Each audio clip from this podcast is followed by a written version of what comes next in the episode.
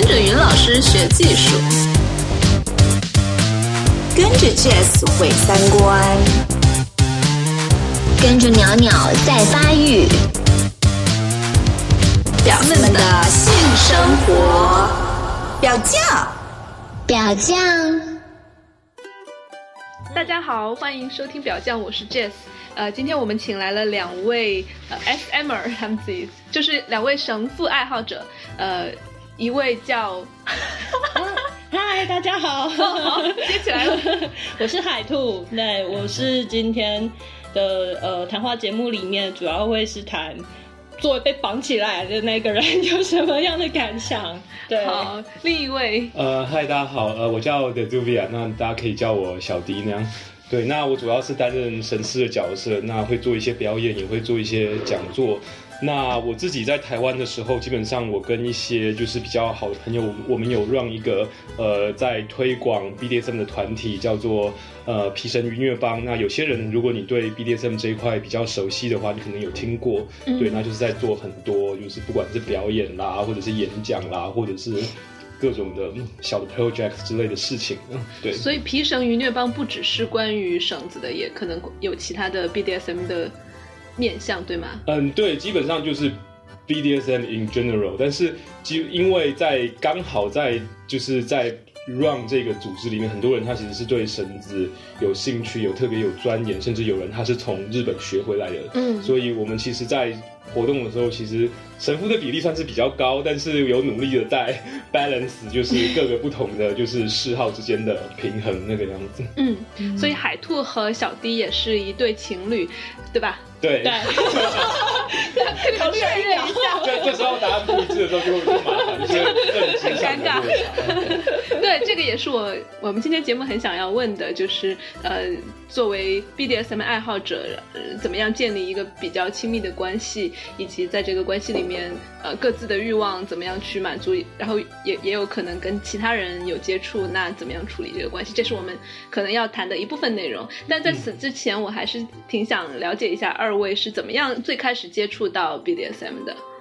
嗯，我想从我想从小弟先讲吧，因为其实一开始是我去帮你做表演，然后就被你拉进。对，所以你好像是比较是，所以我比较好的是就是。呃，怎么说？根正苗红嘛，一开始对，根正苗红的是这一位。对，一开始是一生下来吗？没有到一生下来，因为总有一个开始。从从从 大概你青春期左右，或者青春期之前就开始，约略的就感觉到自己对于这一块，就是所谓的有有支配啦、有臣服啦、有疼痛啦的那种关系，你特别的有兴趣，然后你又觉得这个东西其实隐隐约约的跟跟你的就是性的想象，其实它是有一些连带关系的。对，然后接下来当然每个人都会经过那一段，就是开始去摸索啦，开始去找各种的素材啊，然后然后可能一开始的时候是看大家都是看小说、漫画、连续剧了啊，对啊，里面有一些什么有人被绑起来啦，有人被 有人被吊起来吊起来打，或有人被做一些其实不太好的事情的时候，你就觉得不知道为什么对这东西特别有共鸣，然后之后就开始开始会上网去找啊，对啊，反正现在网络很发达，以前以前更早的时候，我们那时候还只有所谓的就是。拨接数据机拨接，它还会占电话线的那一种，那时候其实就蛮辛苦的那个。那那个时候是哪一年呀？你能大概一九大概两千一九九零年末到两千年初左右，对，那时候大家其实大部分都还在用所谓的拨接数据机。上网这边对，你只要一上网，你的家人全部都知道，因为所有的电话都 打不进去，也打不出来，因为 对对，然后就开始上网啊，找网站。那其实刚好，其实皮神鱼虐帮在台湾成立的时间也大概是在。二零零三年左右，所以大概很多知识其实是透过他们的怎么说科普吧，才慢慢渐渐了解到自己喜欢的东西到底是怎么一回事那样。嗯，对。然后后来在自己上了大学之后啊，开始念书，开始玩社团，有了比较高的自由度，当然就会往这些活动跑呢，因为他们也会办一些活动，然后就慢慢的就跟在大学里面有这样的社团吗？嗯，没有。不过现在有，但是嗯，那个时候呢？那时候是没有的。嗯。你是怎么样第一次接触到这样的社群的？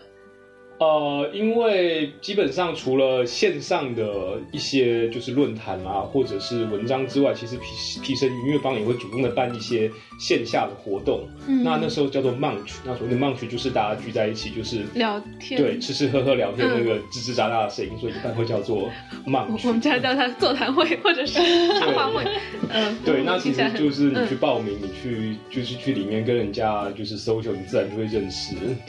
交流一下你的兴趣，嗯对啊，那特别有心在这一块做做发展。就是如果你不只是想要进来找一段关系，你特别希望你也能在推广 BDSM 或是推广所谓的就是性少数的身份能被一般的社会大众所认同跟接受我这件事情上，你有比较多的热忱的话，那你就可能会跟着这些人一起做一些有的没有的事情。嗯。对。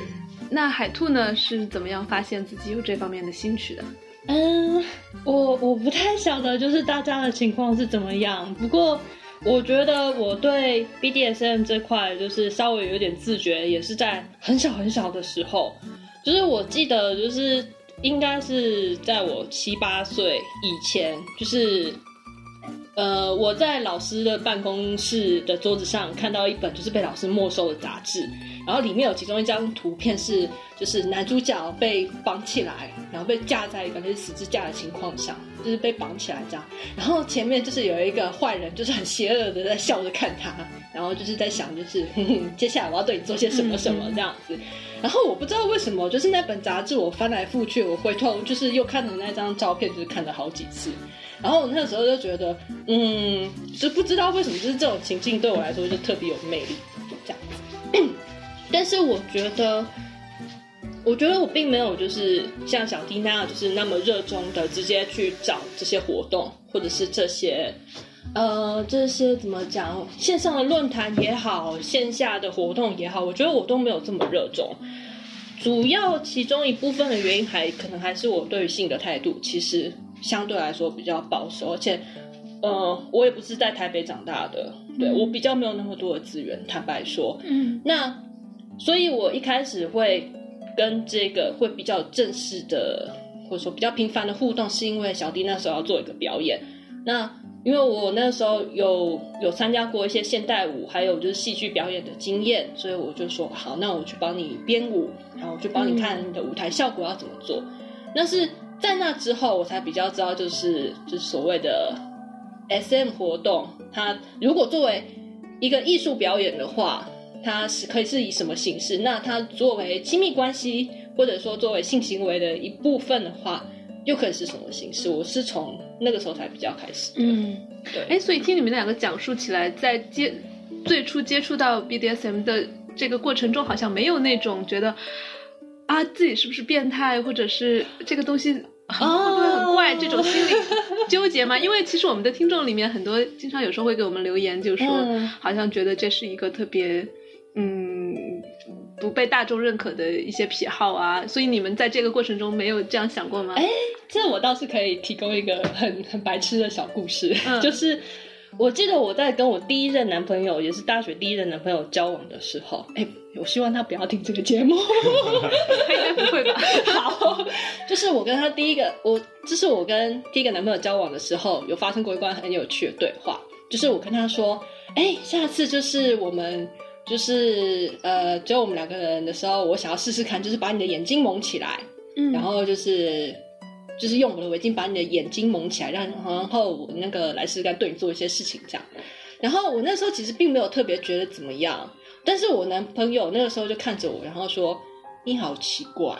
嗯你怎么会做想要做这种事情？就只是蒙一下眼睛而已啊。对啊，就只是蒙一下眼睛。对，现在有很多人觉得，但但那个时候我第一次真的有一种就是被当成变态嗯的感觉。对，那在那之前可能只是隐隐约约的，就是觉得说，嗯，我好像对什么东西比较有感觉，但是我并不特别觉得就是那是一件很。很很羞耻羞耻，或者是觉得很应该被谴责的事情，或者对我来说，因为性本来就是一件就是不怎么光彩的事情，所以跟性有关的就我也就很平凡的就过去啊，反正都是不光彩的，那也没有什么是特别不光彩的嗯这样子。嗯，那小丁呢？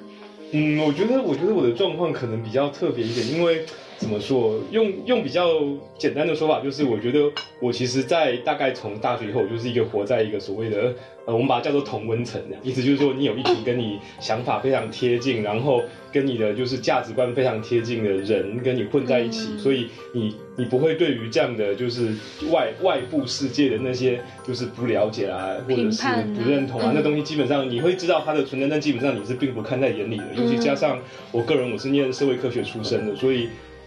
我所在的环境相对来讲，对这些事情是开放跟友善很多，而且我们也有足够的就是知识跟理论的工具来自我武装跟自我合理化 自己的行为。所以当有人说啊，你们这个很奇怪的时候，我们可以搬出一堆东西来去看书，来，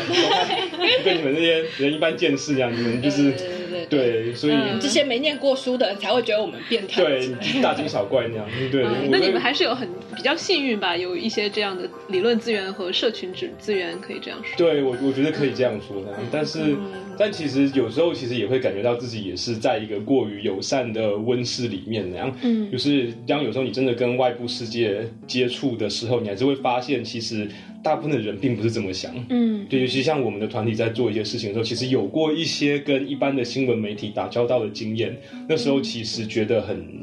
很很不舒服，受到就是真正是文化冲击，这样，就是你平常跟那些跟你亲近的人混在一起，你不会觉得说自己在做的事有什么问题，但当你真的碰到一般的媒体，他们来问你事情，或他们来采访你的时候，其实很多时候你会意外的觉得。那个问题是你会觉得非常非常不舒服。比如说有印象深刻的，呃，比如说最印象深刻的一次是我们办，我们有一次在一个一个小的剧场办了一个表演，然后后来这个表演竟然被一个周刊他们私下就混进来，然后偷拍，然后。然后就写了一篇其实不太好的报道，就写什么什么公寓内藏春色啦，然后什么大胆刺奶秀，然后对，就是怎么说，就是吃到这一刻，我才忽然发现，其实有时候并不是你做的事情有什么问题，而是别人形容你的事情的方式决定了你这件事情给人的观感有没有？对啊，我觉得听到就很想看一下。对啊，因为平常我们自己的话，我们觉得玩玩穿刺啊，玩玩绳，那是很普通。但当别人用刺奶秀来形容你做的事情的时候，你就忽然觉得自己在做一件不大光彩的事情。对，所以就那时候才觉得啊，真的还是。外部的世界有时候也并不是像你想象的这么的 open 那个样子，可能到最近几年又比较好了，可能因为各种大众大众文化之势，其实我是觉得 BDSM 逐渐有越来越主流化的趋势，对，尤其是在那个 Fifty Shades of Grey 之后，对五十对。五十度灰，我们那边叫你们叫格雷的五十道阴影，对对对，台湾叫格雷的五十道阴影之后，大家慢慢的觉得这是一个。嗯，可以谈论的东西，对啊，比较可以被，甚至还有点时尚，有点高端，对对对对，有点时尚，有点高端的感觉。嗯，对，所以这个这个改变其实是蛮有趣的，说真的，一点。嗯。嗯，好，我们回到两位的那个爱情，哦，就是你们 我想问一下，你们是怎么认识的？因为刚才聊的好理论。好，我想一下哦。我们会认识，一开始就这就是那个活动，然后就怎么样擦出火花了？擦出火花，我想一下哦。但是其实我们一开始擦出火花是跟皮神愉悦一点关系都没有哎。对啊，对，有点有点，因为我们其实念同一个大学那个样，嗯嗯，对，然后对，所以后来就就也有在一些其他的活动上认识，然后深交，然后最后。决定在一起那个样子。对他的一个学长，就是呃，其实我们第一次碰面是在一个现代舞现代舞社的场合，然后他的学长是也是我那个社团的社长，然后那个社长要做一个表演，然后他就把我们都找去了。那是在那之后，我就加了他的就是各版，就是可以看他一些发的文章啊什么的，然后觉得这个人蛮有趣的。然后那个时候知道，就是他对呃皮神愉虐啊、性别啊，然后精神医学啊，就是刚好也都是我感兴趣的部分。嗯，然后是在那之后，我们是比较有在聊聊天，然后才开始就是有互动。然后后来是刚刚说的帮他设计表演嘛。然后后来我们决定交往是什么时候的事情？就某某一天，反正就决定了。可是可是我觉得重点是说，就是但是其实，在 BDSM 这件事情上，其实我们是经过了一段。不短的磨合期的，因为这个圈子的文化其实对于一个圈外人而言，它会造成蛮大的冲击，就是在你对于就是亲密关系或是人际互动的想象上。对，因为 BDSM 其实它还第一个，它涉及了很多肢体接触，大量肢体接触，各种各样的肢体接触那样。所以这些肢体接触很多时候是逾越了一般人对于就是你对一个一般的朋友能做的事情的想象那个样。对，这是第一个。第二个是在 BDSM 里面，其实关系的种类算是我们可以说它是一个非常多元的关系那样。很多时候有人会选择去缔结专一的 BDSM 关系，但同时他又经营自己一般的亲密关系。有时候有人会混在一起，有时候有人会有不同的界限。比如说，我跟其他人可以做某些事情，但是因为我有亲密关系，所以另外一些事情我不能做。嗯，比如说我可以把一个人绑起来，但是因为我有亲密关系，所以我不能进一步对这个人上下其手。嗯，这里面其实很多很多的界限，它其实是需要协商、需要需要关系的双方去做很多的，就是讨论的。所以一开始我们其实真的磨合了蛮久的那种。哦，对啊，我我刚刚想到的是。小梅的例子，啊哈，哎，小梅应该不会看这个节目吧？我 我这已经是我讲的第二次，应该不会有人看这个节目，我好担心的呢。好，好，好，好，我，嗯，我想一下，就是一开始跟他认识的时候，其实我好几次考虑要跟他分手，对，然后那个时候会考虑分手的主要的几个原因，都是因为我觉得我没有办法接受，就是他和别人，就是比如说，呃。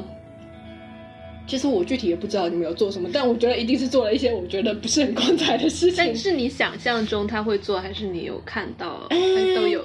我主要是从那个文字记录上来看，不是说我去翻东西什么的，是我加入了他们的社团，然后就会有一位太太，就是不断的在对就是小弟释放好感的电波，然后就是比如说啊，就是诶小弟真的是我的菜啊，然后我那天看到他表演他。裸上半身只穿那个日式的丁字裤的样子，真的是好性感。然后我觉得，就是我好想要，就是幻想他来打我屁股之类的画面。我觉得这样非常好。然后，然后我那时候看了那段话之后，我其实也觉得就算了。但重点是，小弟还去下面就是对那位太太说：“嗯。”谢谢赏识哦，真是不好意思之类的。然后我心里面想，这真的是一个有女朋友的人可以对别人家太太说的话吗？之类的。对。那当时小弟是什么样的想法？嗯，怎么说？我就 其实他就比较像是一种，呃，因为其实当一个人对你表现了一定程度的好感嘛，那其实你就是。作为一个习惯，我会比较就是正面的去回应他，就说很高兴你喜欢我，谢谢赞赏的那种。对对，然后因为其实我们算是对我来讲，我的定义我们算是朋友，然后我们可以一起共事，我们可以吃饭，所以对啊，所以我会很习惯的，就是说嗯嗯，很高兴你喜欢我，夜夜那种感觉。夜夜。对，或者是其实像像其实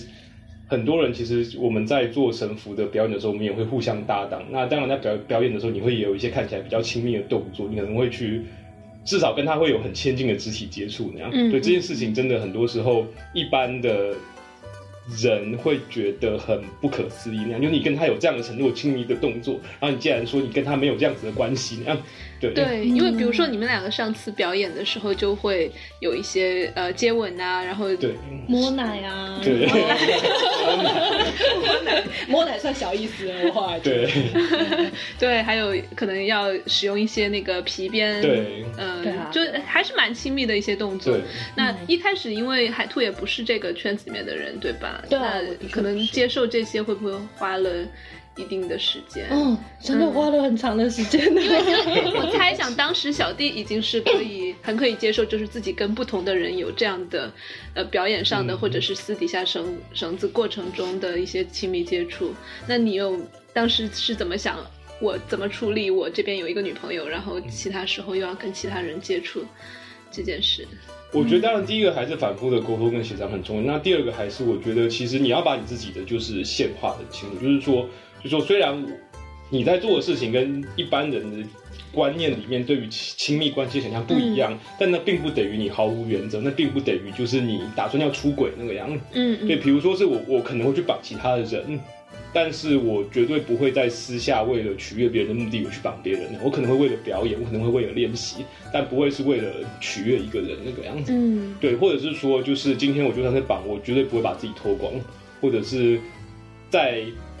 大部分的情况下，我不会把对方脱光那样，除非今天是摄影或者是特定的目的的需要那样。你会透建立很多很多的原则，然后去试图用这些原则来证明压抑自己的天性。我觉得也不是压抑自己的天性，我觉得重点是你要很清楚的传达一个一个讯息给你的伴侣，就是说你所重视的事情，我跟你一样重视那样。对，然后我因此我也做出了一定程度的付出来去。保证让你的感受能获得就是回应呢？我觉得那并不并不是说我今天因为我爱做这件事情，所以我不管你你就是试着适应。我觉得这绝对是一个错误的相处的方式。嗯，哎，那我想问你的是，你有过那种跟别人绑着绑着，感觉不管是生新生爱情还也好，或者是新生那种呃，你知道的热情也好，就激情或者是什么样的感情？我觉得，当然或多或少你会你会 enjoy 你会 enjoy 这个过程，可是可能对我来说，就是我觉得要到有爱情或者是甚至是性的感觉，并不是一件这么容易的事情。我觉得它是一个需要长期的累积或是互动的才能产生的结果。所以，我我我觉得我可能在这方面比较，也不能这个因人而异啦。我觉得这个可能就是你们两个刚好呃，在这方面倾向于对对对搭得起来那个样子。嗯，我觉得。我觉得刚刚小弟讲到的一件事情，我觉得我蛮能够认同的，就是沟通跟协商，还有培养信任这件事情。我觉得大概过了半年左右，我才开始比较能够相信一件事情。那件事情就是，虽然他在做很多看起来跟别的女人或者跟别的男人在做很多看起来色色的事情，可是 可是那并不代表就是他不爱我了，或者是。那并不代表就是他想要跟这些人就是去搞在一起，搞在一起，对对对对对对对对。嗯。然后我觉得就是虽然花了很多的时间才达到这一步的信任，可是我觉得那对我来说也是一个还蛮不错的一个学习跟调试吧。嗯，对。哎，那在这个过程中，你会有跟其他人呃，不管是搭档呃，玩绳子还是亲密的？活动吗？我想一下哦，因为其实我觉得刚刚前面有说，其实我觉得我在性性的实践上面，其实意外的是一个很很保守的人，也就是说，我并不会想要跟。其他的人就是有，就是比如说神符上的活动，或者是表演等等的。然后再加上，其实以外表来说，我并不是一个在那个圈子里面特别受到青睐的。哪有你明就很受欢迎？对啊，很多人喜欢我是说，以那个圈子主流的。异性恋男性标准就是那种标准，不要管他。对啊，对，就是就是太高啦，然后就是就是脸脸蛋不够可爱，不够漂亮啊，然后太重啊之类的。所以哪有？我觉得我在这方面就是非常的 safe 这样子。对，拿他的薯条，吃吧吃吧。嗯，对对对。然后，嗯，刚说到哪边？说到你。不受直男审美的待见。对，不过我 觉得，当然，另外一方面也是这个圈子，其实，在互动时，其实你是要很敏锐的。像其实大家渐渐的发现，就是他是固定的跟着我的人，之后大大概大部分人也不会去主动的邀约说请请海兔去给他绑之类的。哦，对，我觉得这也是。我觉得在这个圈子里活动，你对于人际关系需要有一定程度的敏感度，因为你们互动的规则并不是一种就是很大众化的规则，就是。对，所以你要去观察，说到底哪些人你可以对他讲什么话或做什么事，那其实是要很小心的去拿捏的那个样子。嗯，对，对，我觉得我到现在也都还在拿捏，就是我在这个圈子里面应该采取什么样的角色。因为，嗯，我觉得我算半个圈外人，就是这个团体，呃，这个团体最辛苦的在成立的时候，我并不在其中，然后我也没有办法直接参与他的决策等等的。可是我的男朋友，我的伴侣，他却是这个团队的核心人物之一。那有时候，比如说遇到里面有有的有的女孩子想要跟我诉苦啊，或者在参加一些公开场合的活动的时候，我应该用什么样的态度来跟大家互动？我觉得那也是我学习了很久的一次。像有一次在表演结束之后，我就跟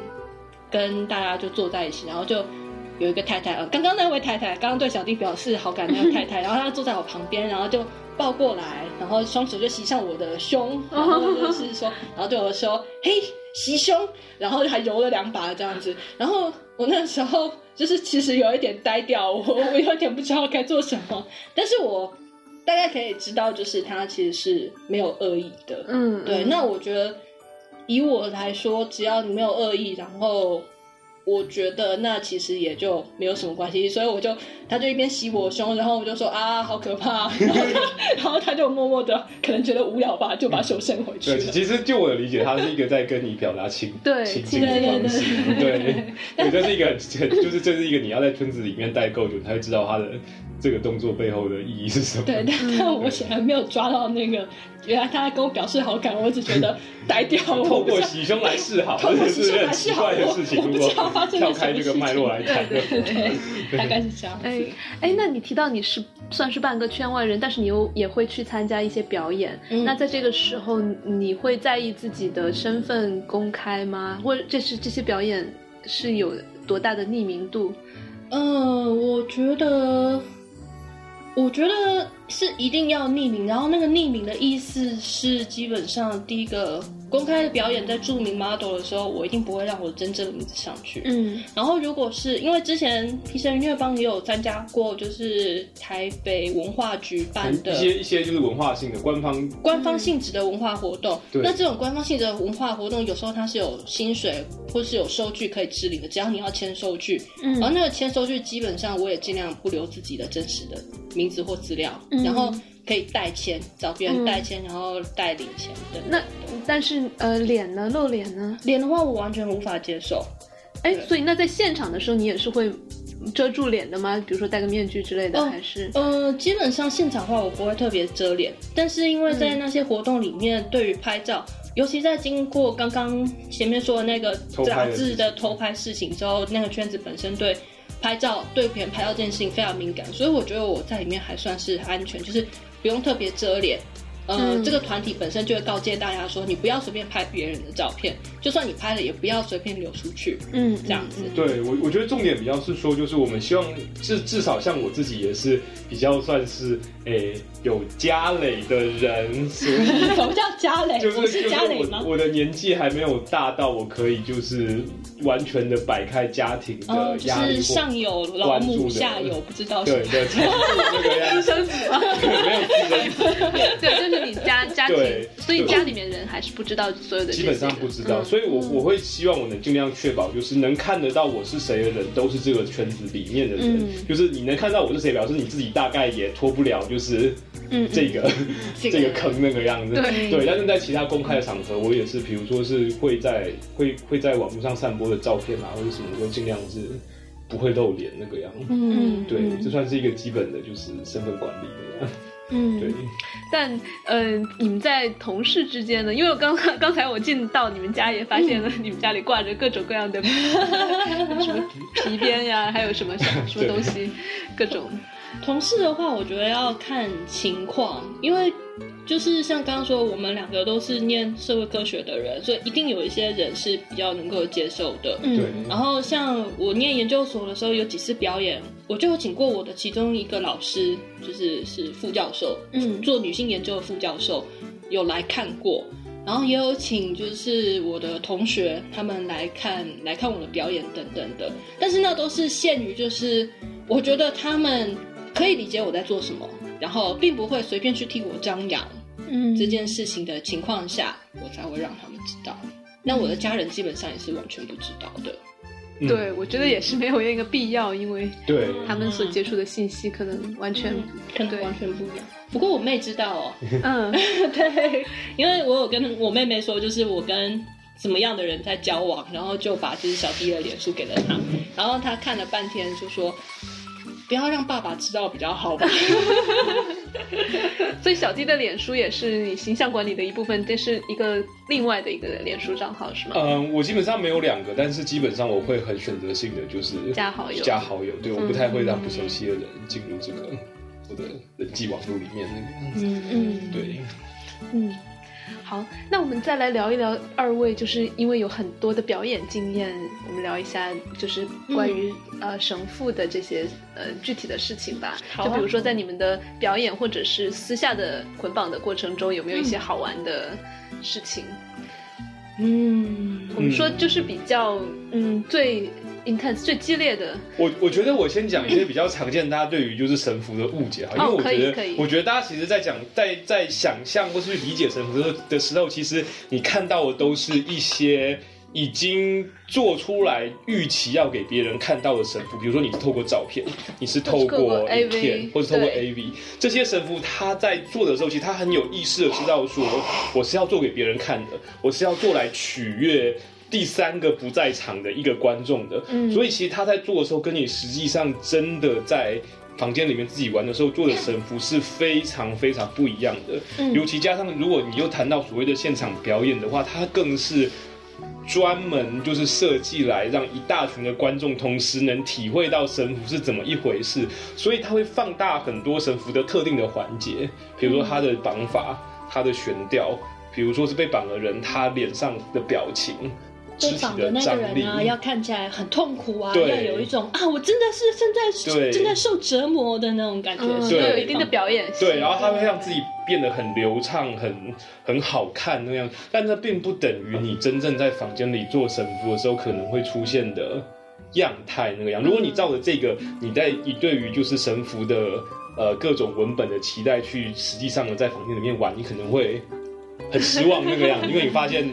对，根本不一样。嗯，我们在讲具体的，因为比如说我我所看到的，嗯，A V 里面或者是一些表演里面，他的神父可能就是一些一个呃嗯漂亮的女生，然后穿着和服或者是穿着不穿，然后有一些红色的绳子在捆着绑绑的很好看的花哨的结，然后绑起来总是会有嗯，好像都有点折磨的那种意味在里面。嗯，要么就是绑起来之后，因为它不能动了，就呃打它，或者是有一些拿一些那个 A V 棒。嗯，让他呃不断的高潮，就是这是我看 看 A V 的那个效果。然后你能讲一下，比如说如果你们在房间里面没有别人看的时候，会是一个。会是一个什么样的过程呢？我觉得第一个是说，你不会花这么多时间在绑绳子上。大体来讲，你所有在 A V 里面看到的神父，他所需要的前置的时间都远远长过你的想象。可能他 settle 完他一整套的身上的就是绳子，他可能至少需要花个半个到一个小时。但是你如果真的在房间里面想要玩的时候，你花一半个到一个小时绑人，很多时候。绑绑好了，已经绑好了，对，已经累了，就就已经累了，对，就已经退了，对，我就已经退了。或者说，你会花很多时间在做很多各种不同的复杂的装饰啦，或是干嘛的，让你在 A 片里面那个绳子看起来好看。但实际上，对于一个被绑的人来说，那些装饰是没有任何感觉的。嗯，对他只会觉得你在他身上拿绳子绕来绕去，然后不知道在做什么。所以，一般我们真的在玩时，其实我们绑的都是非常非常简单的东西，大部分的时候。对，这是第一个。然后第二个是说，其实它的过程中。你会有很多失误，在真的在玩的时候，就是你在 A V 里面好像觉得一切的过程都是这么的顺遂，绑的时候很舒服，绑完开始玩，玩完之后换姿势，好像一切的问题都没有。但是在真的生活中，其实你是会有很多的嗯小小的，就是那个意外呀，对，或是就就是你会掉出那个情境的时候，比如说哎绳子松了那个样。嗯，对，或者是哎，我我手被压的好痛，我们可不可以换个姿势那样？对对对。我我觉得另外是说，因为大家都太习惯看这种很完美的画面，你会对于这种失误觉得非常非常的焦躁，你会觉得说，好像我是不是让我的伴侣不快乐了，或是我怎么会把事情做的这么糟糕？对，哎，我我有类似的经验，我前段时间就是跟一个呃，我也是我的一个 partner，我绑他，然后突然就是绳子滑掉，我觉得这是很不能容忍的一个，就作为一个 rigger，哇，你学了所有的东西，你居然绑对方的时候。就划掉了，然后就觉得哇，怎么怎么能这样，就好好好沮丧。但你说的对，就是我们可能对于一个完整的 AV，其实人家是剪辑精心剪过很多次的，然后有那样一个期待，觉得好像做爱或者是呃在私底下捆绑的过程中不能有这些差差错，那也对。是对，就是我我觉得那种，我觉得其实我们都要。认识到，就是我们在过的是一个日常的生活，日常生活就是有很多的不完美，很多的失误，很多的奇怪的、好笑的、莫名其妙的时刻所组成的。那重点是怎么样让这些时刻也变成你们快乐的一部分，而不是因为这些时刻而觉得挫折或是觉得焦虑。我觉得绳子本来是一件快乐的事情，嗯，它重点是它是要是一件快乐的事情，至于它好不好看，或者是有没有高潮，我觉得那其实。是次要的那个样，嗯，那所以有没有那种出现失误之后，突然就那个气氛被打破了，就 就变得说有点出戏的那种感觉的时候，有发生过吗？我觉得，我觉得就是你们不 care 也没关系，就笑啊。对，我觉得我们应该就会笑，就就笑 啊，对啊，对啊。有一次是那个吧，嗯，我们那一次是就是我我买了一个眼罩。然后我想说等一下可以来玩眼罩 play 这样，结果那一次就是准备要就是一切都 settle 好之后，然后。就是小迪准备拿出那个眼罩来要戴在我头上，就一拿出来，那个眼罩是瑕疵品，就是它的绳子是断掉的。然后那那个就是你也拿那个断掉的眼罩，也不知道该怎么买。那我们也只能就是一边嘲笑说啊，果然是太便宜了，就是就是是个坏掉的东西。然后也就只能够就是将就着，就是把那眼罩就盖在脸上，然后另外拿一条绳子来把它捆起来固定起来，也也只能这样子啊。嗯，对啊，我觉得这这让我意识到，就是其实这个前提是两个人的关系一定要是。已经比较亲密的，才能才能容纳容纳一些笑场啊，一些出戏啊，一些尴尬啊。我觉得，因为我们想象中，如果是一个不太熟的一个 partner，或者是刚开始 play，你你你想象中是一个呃非常的呃欲火燃烧的一个场景，然后你们就就那种场景更加容不得失误吧？我觉得可能有有没有这个差别？我觉得刚开始交往的时候可能有一点。因为刚开始交往的时候，就是我帮你设，我帮小弟设计，或者是就是作为跟你搭档表演那个人，我比较习惯是你很流畅的在做一切的事情的样子。然后就是有时候我也会说啊，不然今天晚上我们来滚床的时候，我们来试试看，你把我绑起来好了。然后他也真的做了，可是他在绑我的时候，我是觉得好无聊，就是 就是我看到他很很专心的在做各式各样的就是绑捆 绑等等的，那我在那边我只觉得就是。好了没？还没。我们什么时候可以开始做做重要的事情？没错，就是这种感觉。对，因为如果呃一个呃绳是要绑的很花哨的时候，他可能他的注意力更多的是在绳子身上，然后要对，除非是你就是熟练到一定程度，能够兼顾绳子和你的嗯，或者或者是你会是采用比较就是。就是所谓的，我们现在其实有一种所谓情欲性的神符，就是它神符的重点并不是在好看，而是在如何去透过神符塑造一个比较舒服的感官体验那个样。对，但那时候基本上绑符的过程就可以带给对方蛮多特别的感觉，嗯，但同时它还是不会好看的，大部分对对对，嗯。对，嗯，哎，那在那样的时候，你是会通过一些什么方式让对方感觉到很很很有情欲，很就是而不是一个技术性的东西？我觉得比较重要的是说，在绑缚的过程里面，你你要不断的去试图。其实我觉得神符有点像是你在跟对方说话，但是你不是透过语言，而是透过就是带给对方特定的身体的感受这件事情。啊。所以第一个要想就是说我到底要在神符的过程中丢出怎么样的讯息啊？是说我对你有强烈的支配吗？或者是我跟你有很亲密的关系，亲密到我想要跟你有很紧密的？连接嘛，对，那你就可以通过不同的方式，比如说你在做绳子的时候，你可以去用绳子去慢慢的划过对方的身体，让他感觉到那个绳子的触感。其实人的身体对不同的触感，它是有很多不一样的，嗯，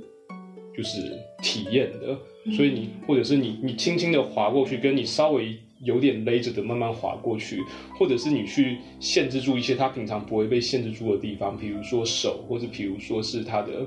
胸部之类的，制造出一些压迫的感觉，或者是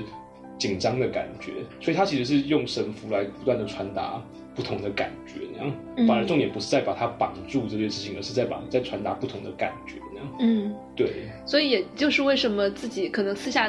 玩的时候，你经常哎绑完松，松完绑，可能就绳子是变成一个工具，而不是一个你最重要。捆成一个包裹放在那儿，重重点不是那个结果，而是那个 过程那个样子。我觉得过程是很重要的。对，而且我觉得，就是以被绑的人来说，其实它也是一个学习的过程。就是你在你怎么样把自己就是投射到那个情欲情境里面。我觉得其实老实说，一开始我会觉得被绑是一件很无聊的事情。甚至我一开始帮小弟设计表演的时候，我都会跟他说：“你前面可不可以不要绑那么久？”就是看的人觉得很消火，就是完全不知道你要做什么。对，但是我觉得就是到到比较后期的时候，就是我开始会觉得，哦，你这样绑的时候，我的身体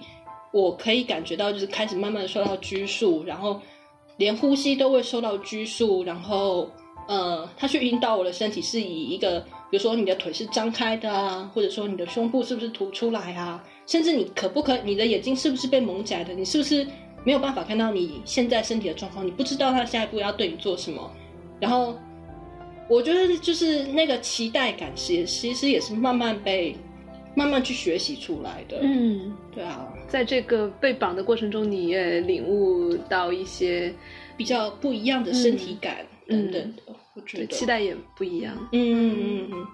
这个很有意思。我觉得啦，嗯，而且我我想起来，上次你们表演的时候，呃很有趣的就是，呃，你们在表演为了给观众。造制造出一些更加戏剧性的一些场面，呃，小弟有让呃海兔就是把他勒住啊，抓头发呀，打两下呀，然后海兔也表演的特别陶醉，就是又又又有点嗯痛苦又很享受的样子。结果后来你们马上就说，看这其实就是表演，我们根 根本不喜欢这样，就觉得特别有意思。对我我觉得这就是很经典的，就是刚刚小弟说，就是你做给别人看，跟你在房间里面自己玩其实是两回事的时候，像我就真的非常讨厌被抓头发。对，但是你在舞台上抓头发，就是用力一扯的那个动作，就是看起来就是好看，就是确实是好看。对对对对对。然后我我一开始我可能时候也只会觉得就是就是非常想骂人，就是你为什么突然要抓我头发？但是但后来就是开始会学习到说啊，这个时候我用什么样的表情，或是用什么样的声音。等等，可以让观众可以就是对你们当时表演的，我们都信了。就是我我当时心里面就觉得哇，这是一对好默契的 couple，就是 而且就是他能够抓到你抓的那么爽，冰波。我我觉得重点是说，就是就是并不是说所有的表演都是假的，对对，而是他有时候他跟你的感觉是重合的。就比如说有时候你确实在做这些事情，是对方是觉得舒服的，嗯，但有时候也未必，或者有时候其实是没有这么舒服，但是因为在舞台上各种的。音乐、音响、氛围或什么，你觉得你把你的感受也放大了，所以就是它不，它不必然是假的，但它也不不不竟然完全就是像你看到的一样这么的。Intense 那个样子，但有时候还是有很多很美好的时刻。明白，嗯，对，对我说到这个不尽然是假的，因为我有呃在这个之前去参加另一个 workshop，就是两一也他们也是一对 couple，他们就玩的特别的 intense，就呃让那个那个 rigger 让那个 model 变得就是很很疼，确实我们看他的一些绑法和一些呃做的事情确实是很疼很很痛苦，嗯，但他们就是那个那个女生真的是很享受，她完了之后也会跟我们讲她。自己的感受，然后也会分享说，呃，这个动作下面 model 最好要在哪些方面怎么呼吸才会减少他的疼，而且他们两个之间也有足够的沟通，就是，嗯，应该他们两个在一起很多年了，所以那个 Rigger 是了解，呃。他比如说什么样的声音是他享受的疼，什么样的是可能就是有点危险了。嗯，所以对，嗯，可能就是应该说它是一个非常白 case 的一件事情。对对对，就具具体问题具体分析。嗯，白 case 白 case。对，但是对像你对啊，还有那天也表演到你有那鞭打他，但其实好像海兔也不是很喜欢这样的东西，是吗？我记得就是有一次也是在表演的时候，那一次是。他把我就是有一个桥段，是他把我的就是裙子就是脱下来，然后拿那个皮鞭就是啪啪啪的打这样子。然后那只皮鞭是因为是一只很好的皮鞭，嗯，日本天之界的皮鞭，然后那个打起来是真的会痛的，它不是草味，是真的会痛。然后，然后重点是我那时候就是双手被他吊起来，然后就是他在后面啪啪啪的打。然后我一开始是真的觉得就是就是是在装，就是说啊好痛啊好痛啊之类的，但其实没有很痛，但。他后来就是因为都一直打同一边，然后然后那个力道又很重，然后又是是好鞭子，所以我到后来是是真的在哭，就是真的觉得好痛，你可不可以？但是那好痛，是我我希望你可以换另外一边打，就是不要再打同一边的这样。但但是有时候如果是真的是喜欢疼痛的 model，他就对对对对对，所以这其实真的很白 case。对，哎，那你当时就怎么样给他传递信息呢？因为你前面也在装说好痛，然后面是真的好痛又哭了，他他有没有 get 到？我觉得他一定没有 get 到。去打，然后所以都是在下了舞台之后，然后才才就是说，你刚刚为什么都打同一边？明天我们还要再演一次，你这次换另外一边打，行不行？这样子，对对对对，所以你回去有没有报仇？哎，报仇的手段很多，就差这一次。对对对对，所以所以你们这些所有的呃用具，我看你们的这些鞭子还有其他，都是你用在他身上的吗？嗯，看情况，嗯，因为这里有一些拘束句嘛，那拘束的话是我觉得我可以，然后小弟应该也是可以吧，嗯，对，然后编织的话，多数时候其实是我觉得是比较重的，是我用在他身上，因为我不是吃疼痛的，但是小 D 是，对我的上限是用细的竹条打背，哦，那个已经很疼了，对，那个已经很疼了，对吧？对我觉得你比较喜欢情境，我比较喜欢感觉，对不对？哎，哦对对对对，我觉得我需要一个情境去，就是让我进入那个疼痛的愉悦感。哎，什么叫情境呢？具体解释一下。比如说，我觉得其实我一开始很不懂为什么大家喜欢 spanking 打屁股，然后但是我有一次就是跟小迪说，哎，我想要试试看被你打，但是我又不喜欢打屁股，我觉得打屁股就是很很奇怪，我不喜欢。然后我就跟他说，那不然我们试试看打背好了，背也很安全。然后那次打着打着，我就开始有一种就是很想要再被继续打，然后被打的那个过程当中，我也有一种飘飘然，然后飘飘然，然后有一种晕乎乎的感觉。嗯，对对对，我觉得那就是我觉得会进入一个我喜欢的情境。对，但后来他再用力一点的时候，我马上就掉出那个情境了。哎，所以你说的情，因为因为我开始我我以为你说的情境是指什么、呃角色扮演呀，或者给你一个故事线呀，嗯。我以为是那种情境。我觉得他有他的角色在，我觉得他有他的角色，他他但他不是很明显，比如说就是嗯。什么什么什么老师 versus 护士学生那一种角色，但是它里面其实有一个角色是就是我在主导你，然后我在、啊我在给你我正在受处罚。对。对，我觉得那个情境应该但是我正在受处又有一个亲密感在，就是我虽然好像在对你做一些像处罚你的事，但是我并不是就是只想让你痛苦，我想要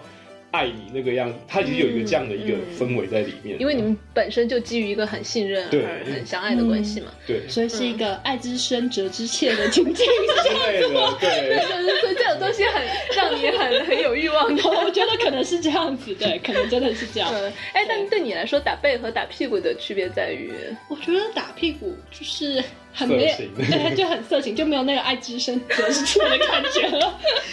那样应该打手掌心才对吧？但但打手掌心又太痛了，我觉得我没有办法接受，所以就只有背的部分可以。嗯而且背好像感觉也要亲密一点，因为手掌心谁都可以打嘛。就是一个亲密以上，然后色情以下的概念。那个对，我的有达以上恋人未满对，大概是这个色情未满，对，色情未满。嗯那我觉得小 D 就不是这样嘛。嗯，那你呢？对我比较我喜欢疼痛这样，所以嗯对可以揍我的。那我曾经问说过你喜欢什么样的情境，然后他想了半天，他不知道要跟我说什么样的情境，然后我后来想就是揍他就对了，对 狠狠就是的揍他，他就会高兴了。对，嗯，那你你对于就是具体的疼痛的感受是一个会给你带来什么样的快感呢？我我觉得我觉得其实很多时候其实怎么说，疼痛还是疼痛啊，疼痛不会因为快感就变舒服，大大部分的时候，除非就是就是你真的很有技巧的让你自己进入某一种所谓的 subspace，或者是就是对一个像刚刚海图讲的盲有状态，大但大部分的时候疼痛还是疼痛，但是我觉得嗯。他我觉得重点并不是疼痛，而是接受疼痛这件事情背后的那一个 discipline 的成分，那个技就是你在被某一个人管束的这件事情，我觉得那是一个蛮有趣的体验，那个样子。嗯，对所以你你对疼疼痛本身还是觉得，嗯，就是他这个痛不会转化成一种很很快乐的，而是他，我觉得呃心理应该说上他在他在生理上他还是疼痛，但在精神上你会因为那个顺从的过程而获得一种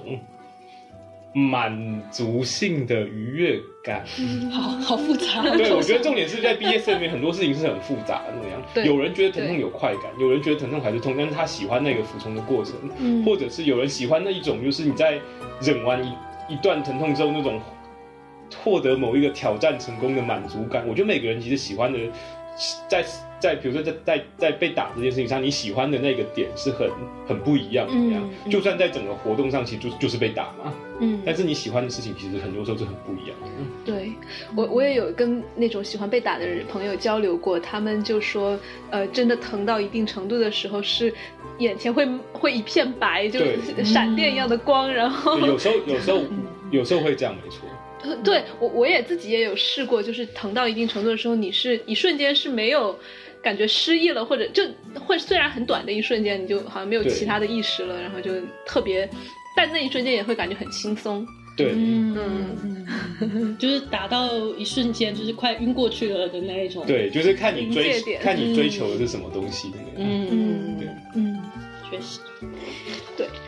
啊，好，我们再来聊一下，就是关于你们，因为刚开始也提到了，就是呃皮圣愚虐帮，但是其实我觉得比较遗憾的就是在呃中国大陆，其实现在没有任何的。这样的比较公开的社团吧，我相信有很多网上的 QQ 群啊，或者是交交友的一些呃论坛网站，但是大家整个还是处于一个比较地下的状态。嗯。呃，然后可能线下的呃线下大家私约，嗯，就是单独约比较多，但是这种聚会一样的活动，或者甚至包括呃推广一些知识呀，讲一些呃呃一些注意事项啊的，都好像没有特别的成型。所以我也想问二位的，就是在这样的情况下，呃，因为我们的听众里面也有一些想要涉及加呃，就是开始涉猎这个圈子或者这些这些领域的人，你对他们有一些什么样的建议？就比如说安全方面啊，怎么样去找一个呃靠谱的呃绳师，或者怎么样去找一个适合的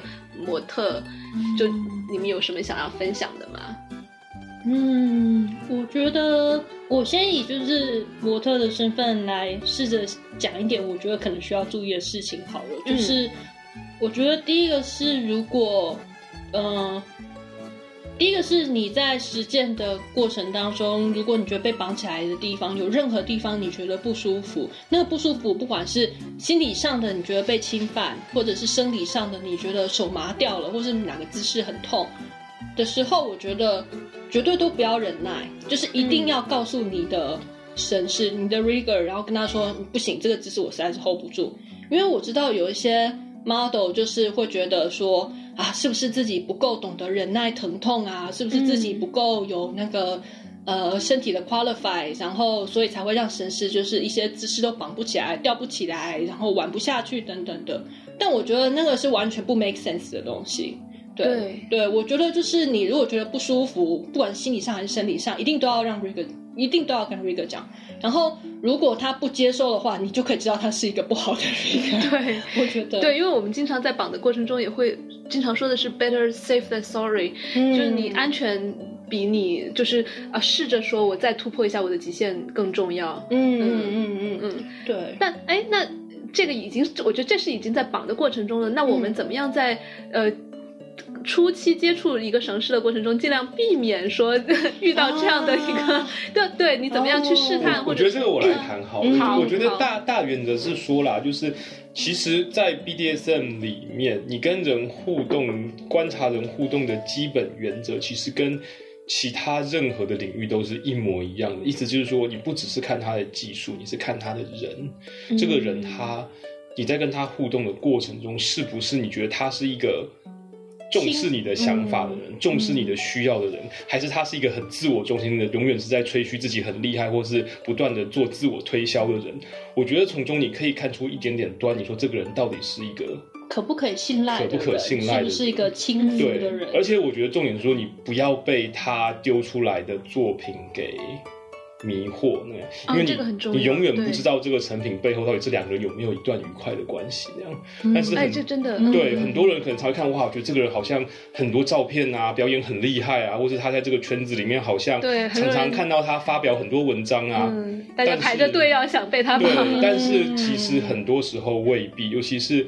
很多人很积极。其实我觉得很多时候我直言啦，这个圈子就是一个鱼池那样，就大家很很积极的在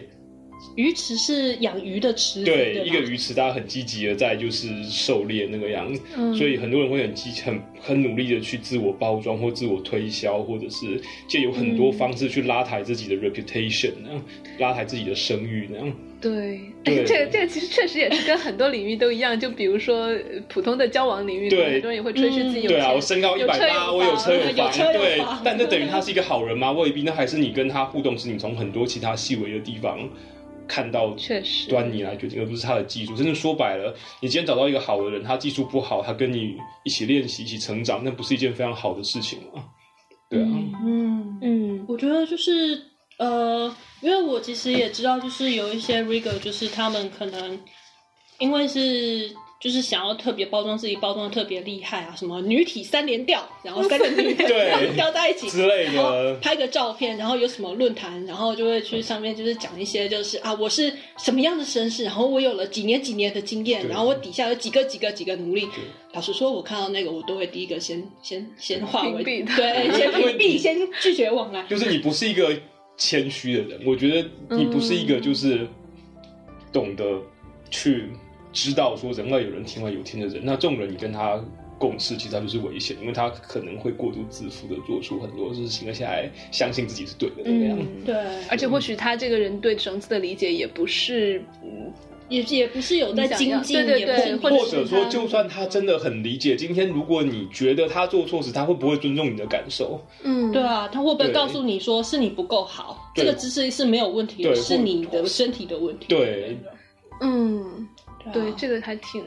需要注意的。哎，那比如说，包括我们呃认识了一个绳师之后，第一次绑之之的之前，我们可以做一些什么样的沟通，以确保就是绑的时候不要发生这样的事情？我觉得第一个当然啦，如果是我是比较保守的人，所以我会觉得不要私下约。这个人愿不愿意接受你们在玩的时候有其他你的好伙伴在场，或是接受说我们今天可能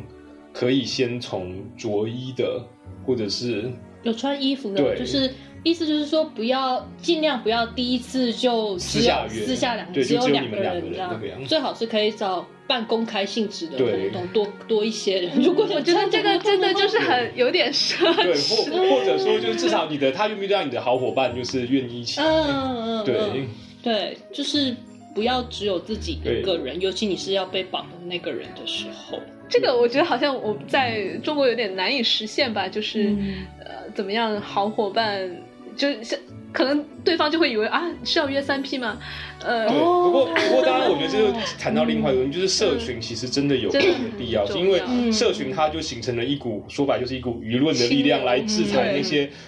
有问题的人对，不会让他说就是今天跟一个人约了不好，换个身份又继续约下一个那个样子。对，因为我在这边我就发现社群很好的、很很有力量的地方就在于，我是初次接到接触到神父的时候，就是去的他们的、呃平时每周一练的那种，就跟像像健身房一样，就是在一个一个很公开的呃一个场合，大家也都不脱，就穿的就普通的毛衣、秋衣什么的就去了，大家就穿着嗯。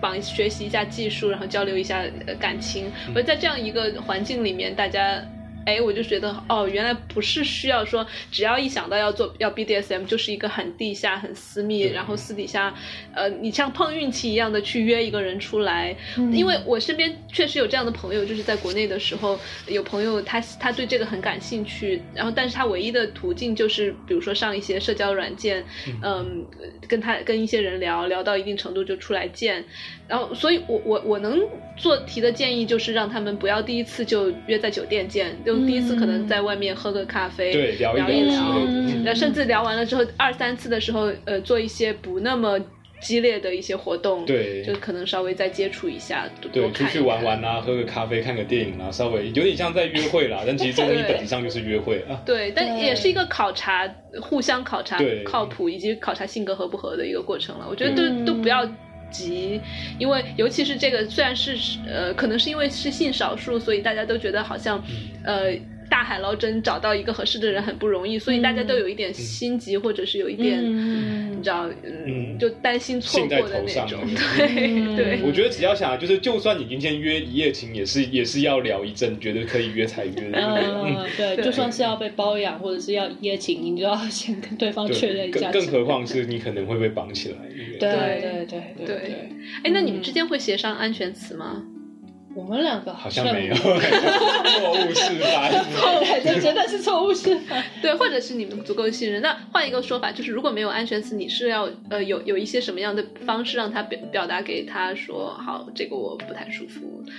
哦，我就直接讲，对啊，就是我会用非常跳脱那个情欲的情境的声音跟他说：“哎、我要换姿势。”嗯对，嗯这个我不行。他就能 get 到。对对对对对，嗯，对，不过当然，我觉得有另外一个我自己的建议，就是说，怎么说？我觉得其实大家好像很常喜欢就是不要不要的，但是我觉得这个尽量不要这样，尽量就是尽量不要这样表达自己的期待，很容易造成误会。那个，嗯，这这我我倒有不一样的观点，我觉得。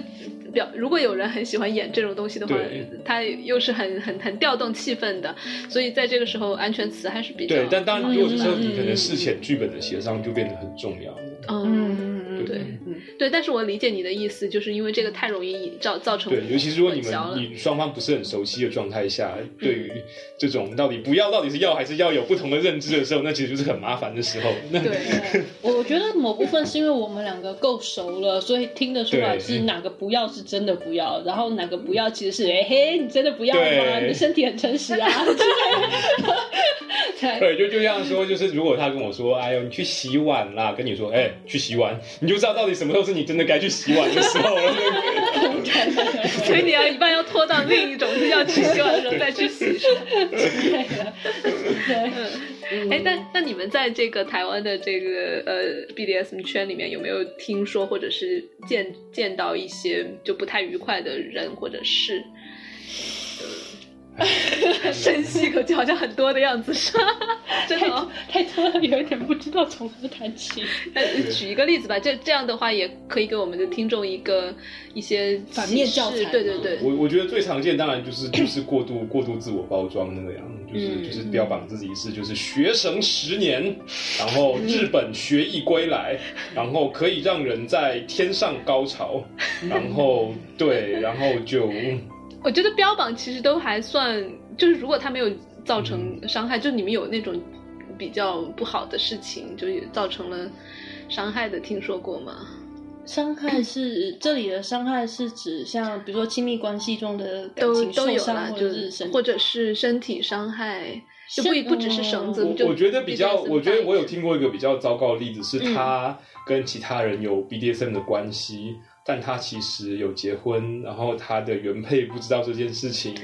然后后来这件事情东窗事发之后，就有牵扯到一些法律上的纠纷。那就 这个我没有跟到哎，就是对我觉得这这个是我曾经听过不止一次的那个，不止一次哦，对，听过几次啊？对。两三次，没有。但是我觉得这个其实是一个很普遍的现象，哎，尤其是在呃大陆这边，因为大部分的有 SM 爱好的人到了一定年龄都要会去结婚，然后结婚的过程中肯定也不会告诉自己的原配有这个想法，就很少有人会告诉啦，嗯，也也害怕说被对方误解为变态，而且如果对方如果没没有这个兴趣的话，那他必然是会在呃婚姻之外去找这样的关系的，所以。我也认识不少，就是嗯，二二十多岁以上往上走的人都在婚姻里面，然后也也自己也有很多挣扎吧，嗯，所以这种事情还蛮常见的，只是可能被呃东窗事发的那种情况少一点，嗯，可能会是我不知道，嗯。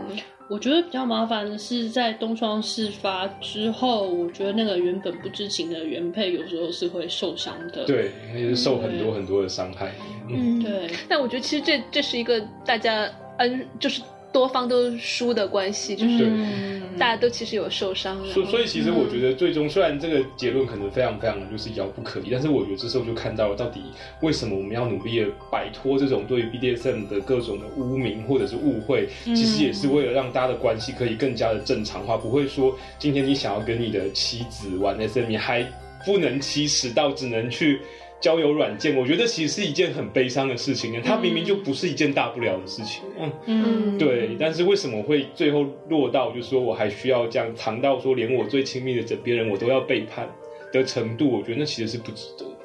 嗯，对。我觉得这时候社会氛围的开放与否，其实就非常非常重要。嗯嗯，对。我们期待有那么样的一个将来吧。这也是我们表匠也想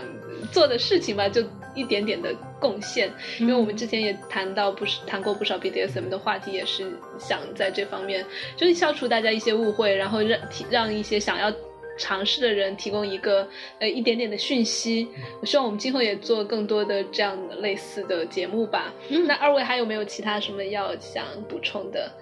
嗯，有什么要特别补充的吗？哦，就是如果买 BDSN 的道具，其实很多时候并不如想象中的方便。然后有时候把它当成是一种生活中的大冒险，去宠物店，去宠去那个。厨具店，然后各式各样的家用品店，各式各样的寻宝，其实也是很有趣的。我觉得我们可以另外再 每天再录一次，因为我发现真的就像你们那天来一个那个是菜板吧，呃，小小的菜板，哦，那是专用，可是很多人是从很多人是从菜板，尤其是很多人从哪里开始，从那个。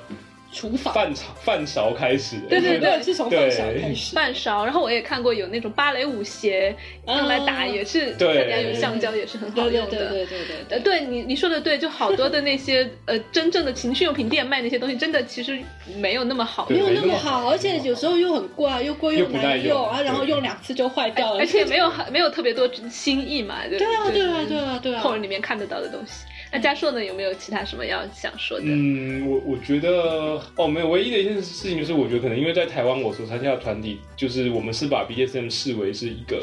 怎么说，是一个公众运动嘛，就是我们就需要，我们有一个道德责任或义务，让更多人去认识，更多人去理解，更多人去。知道说这第一个这并不是是一件不光彩的事情，第二个是就是在实践的时候你是背后是有社群可以支持你的，我觉得这样对于整个整个社群的风气的发展跟个人的。健康是有正向的影响力的，尤其是其实我们的团体为什么会成立，其实是最早有一个很很不好的事件，是有那时候在二零零三年，台湾有两位男同志，他们约出来玩所谓的自习室性爱，结果一边因为操作不当，让另外一边死掉了。那这件事当时其实引起非常非常大的社会轰动。嗯，对，那也是那那时候开始有我们开始觉得说不行，我们一定要开始跟。第一个是说教育大家，大家怎么样做才是比较正确的。因为其实 BDSM 就跟所有任何的活动、滑雪啦、运动一样，它有它的风险存在。你今天让这件事情不摊在阳光下的话，就是更多人盲目的去尝试，盲目的去做一些可能会招致风险的事情。对。那第二个是说，就是如何去让这个社会对于这 BDSM 活动的压力不要这么大，大家更愿意谈，更愿意去开放的经营自己的关系，其实可以省去很多不必要的。问题或是不必要的伤害那样，对这个部分其实是很重要的。嗯嗯，好，谢谢二位，谢谢。我们今天的节目就到这里。呃，有什么想要问海兔或者小弟的，也可以给我们留言，我们可以联系到他们。好，呃，我们希望呃啊，好吧，那就这样吧。我们今天节目哇，好，那就拜拜啦，跟大家讲拜拜，拜拜。